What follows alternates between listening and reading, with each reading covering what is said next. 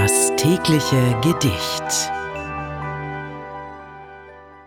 Unser heutiges Gedicht stammt aus der Epoche der Romantik und wurde von dem Schriftsteller Josef von Eichendorff geschrieben.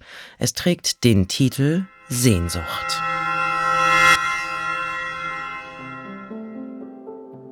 Es schienen so golden die Sterne, am Fenster ich einsam stand und hörte aus weiter Ferne ein Posthorn im stillen Land. Das Herz mir im Leibe entbrennte, da hab ich mir heimlich gedacht, ach, wer da mitreisen könnte in der prächtigen Sommernacht.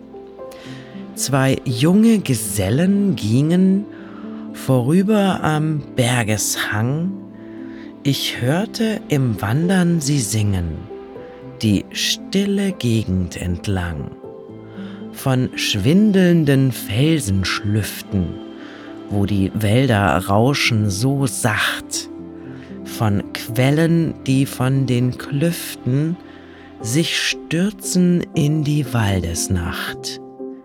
Sie sangen von Marmorbildern, von Gärten, die überm Gestein in dämmernden Lauben verwildern, Palästen im Mondenschein, wo die Mädchen am Fenster lauschen, wenn der lauten Klang erwacht und die Brunnen verschlafen rauschen in der prächtigen Sommernacht.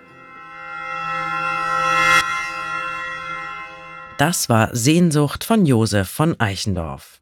Wenn du dein Leben täglich mit Poesie versüßen möchtest, dann folge oder abonniere uns. Das tägliche Gedicht ist eine Produktion von Bose Park Productions. Mein Name ist Miki Sitsch und ich sag bis morgen. Das tägliche Gedicht.